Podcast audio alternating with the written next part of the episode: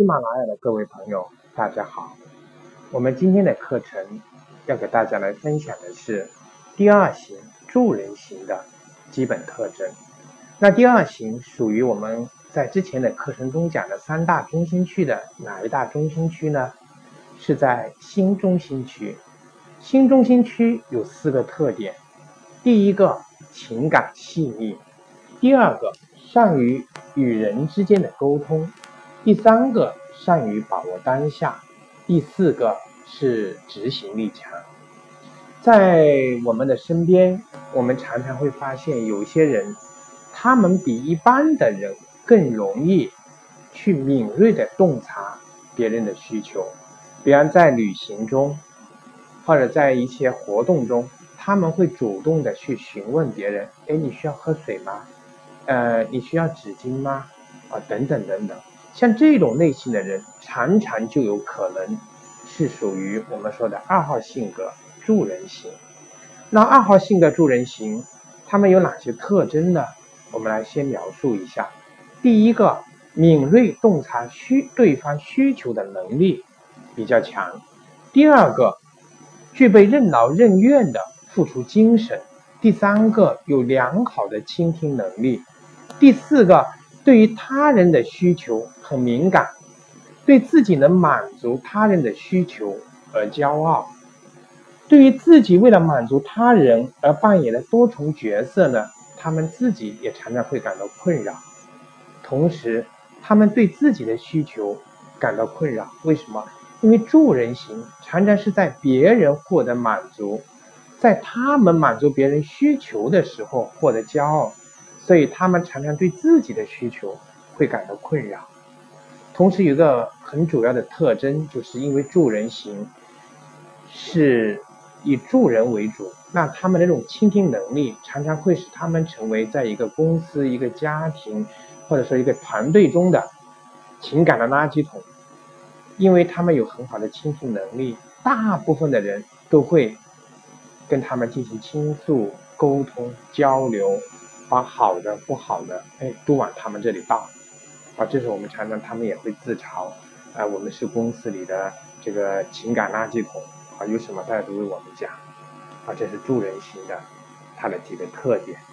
那助人型，它的行为动机是来自于哪些呢？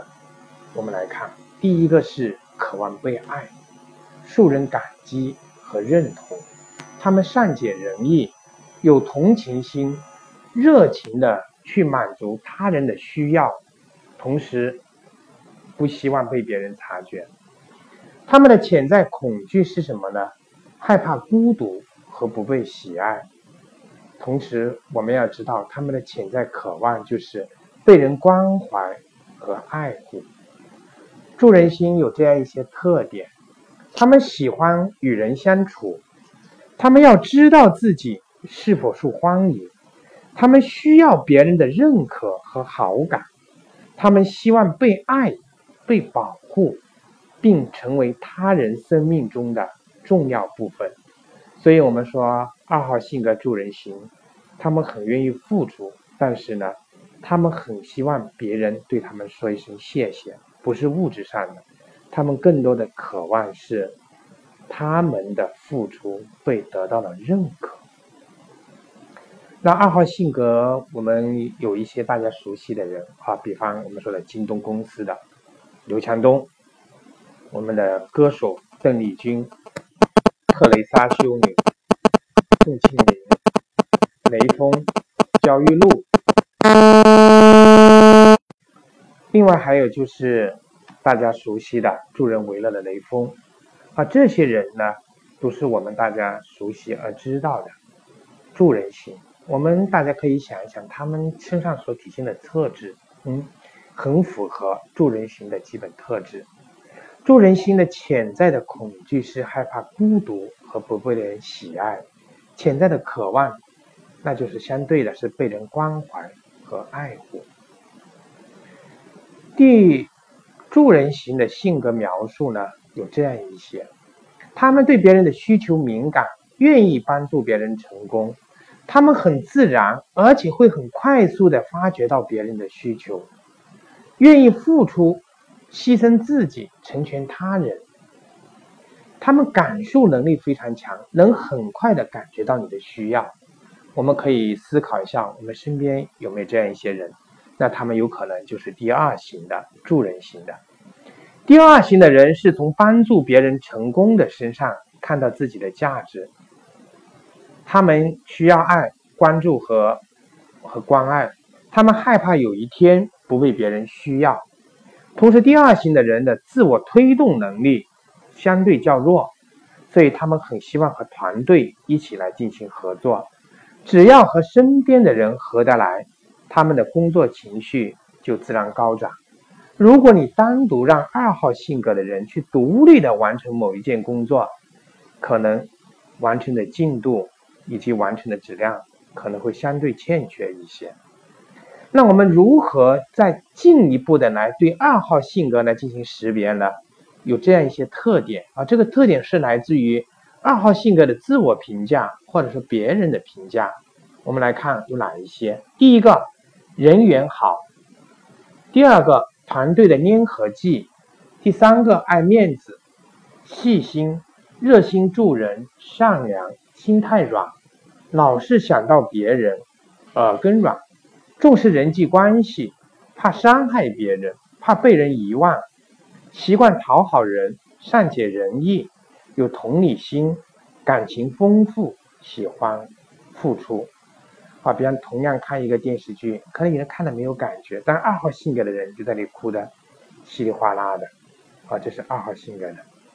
二号性格的肢体语言有哪些特点呢？有两个，第一个是目光如何而热切，但是呢可能会略少一些自信。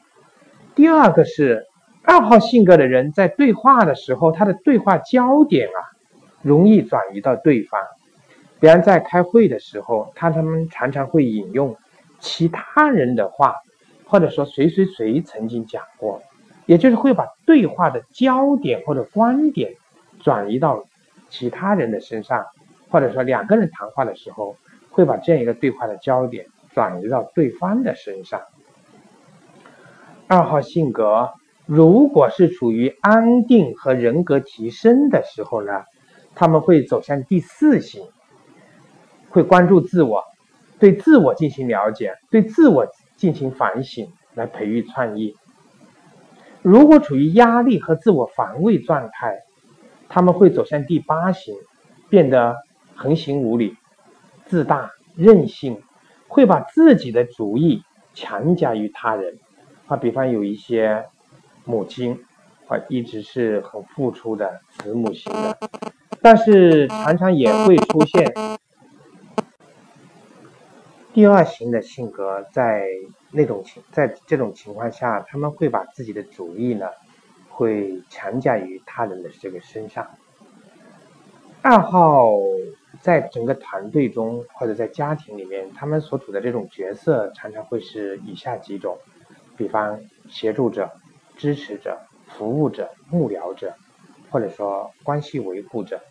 在一个团队里面组合的时候，如果有二号性格，整个这个团队它的整个年度或者它的它的持久性可能会更好，因为我们前面也讲过，二号呢它是属于粘合剂。好，那我们来看看和二号相处的一些技巧，比方我们说的沟通，我们应该怎么去沟通，怎么去跟二号相处？因为二号类型呢，它比较感性，所以我们的理性的分析、逻辑的判断可以很好的给到二号支持。另外，我们常常要去发现二号的需求，也主动给予这个喜欢付出的二号他所需要的，同时可以给予二号某种程度上的一些特权。哎，比方你请假啊，比方我们可以给个小方便。啊，因为二号，我们不仅仅要以公式的方式相处，如果我们表现出一种私人上的认可，二号会被激励，给二号一些小礼物、一些小关照，可能会让二号更加的努力来进行这个付出和工作。同时，我们和二号相处和沟通的时候呢，也要展现出我们与人为善的一面，让二号觉得跟我们相处是比较愉快的。对二号的激励的技巧会有哪一些呢？因为二号他所强调的关系是一切的根本，所以我们跟二号的谈话和激励呢，一定要以不影响关系为前提。如果布置任务，我们给二号要以清晰的和强烈的方向要求，因为他，因为我们刚刚前面有讲过，二号的自我推动力是相对较弱的。所以我们要给他清晰和强烈的方向要求，同时我们要表明我们对二号的需求有多多大，二号的重要性有多大。我们可以拍着二号的肩膀说：“这件事情的成败就看你了，感谢你。”这样的二号他会更加被更有效的被激励。同时呢，我们要表明对二号所做事情的感谢。同时，我们要理解，他们常常是以人为本的出发点。这样的话，一个得到理解、得到激励、得到认可的二号，是非常有激情、也有工作能量的。那如果我们有一个二号的上司，我们怎么和他相处？我们要了解他的几个特点。第一个，二号喜欢关注基层员工，二号喜欢人和人之间的相亲相爱。他不喜欢和事情打交道，更不喜欢和机器打交道。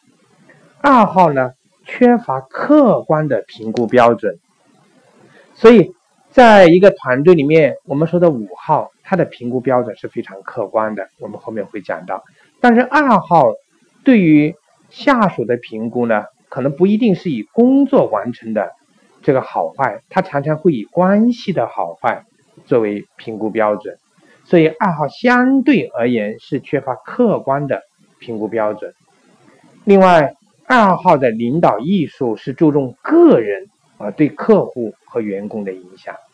比方有一些纠纷，有一些客户的投诉等等处理好了，二号会很骄傲会很开心的说：“哎，因为我的沟通能力，因为是我个人的影响，他们对这件事情觉得接受了。”啊，但是如果换成其他的，比方三号类型、五号类型、八号类型，可能大家在这一点上的表现方式和侧重点是不一样的。我们在讲到其他的类型的时候，会单独进行阐述。然后二号的员工的管理呢，有这么一些简单的一些方式，大家要了解。二号是通过领导对自己的需要程度来判断自己的价值。所以我们刚刚前面讲的，拍拍二号的肩膀，告诉二号你很重要，你很有价值。第二点，我们要表现出二号的赏识和他保好有良好的私人关系。还有就是开会的时候让二号留下来。我们前面讲了，哎，你把会议的主题、主会议的纲要给二号再重新念一遍啊。当然大家的面说，二号请留下来，我有些会议的要求跟大家讲一下。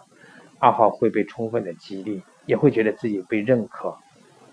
另外，在跟二号沟通的时候，我们可以坐近一些，啊在肢体语言上可以表现的更亲密一些。同时，这边要提醒我们的八号、六号、五号、一号性格的领导，如果有二号在你属下工作，你应该给予他赞赏啊，因为八号、六号、五号、一号的领导给赞赏的这种。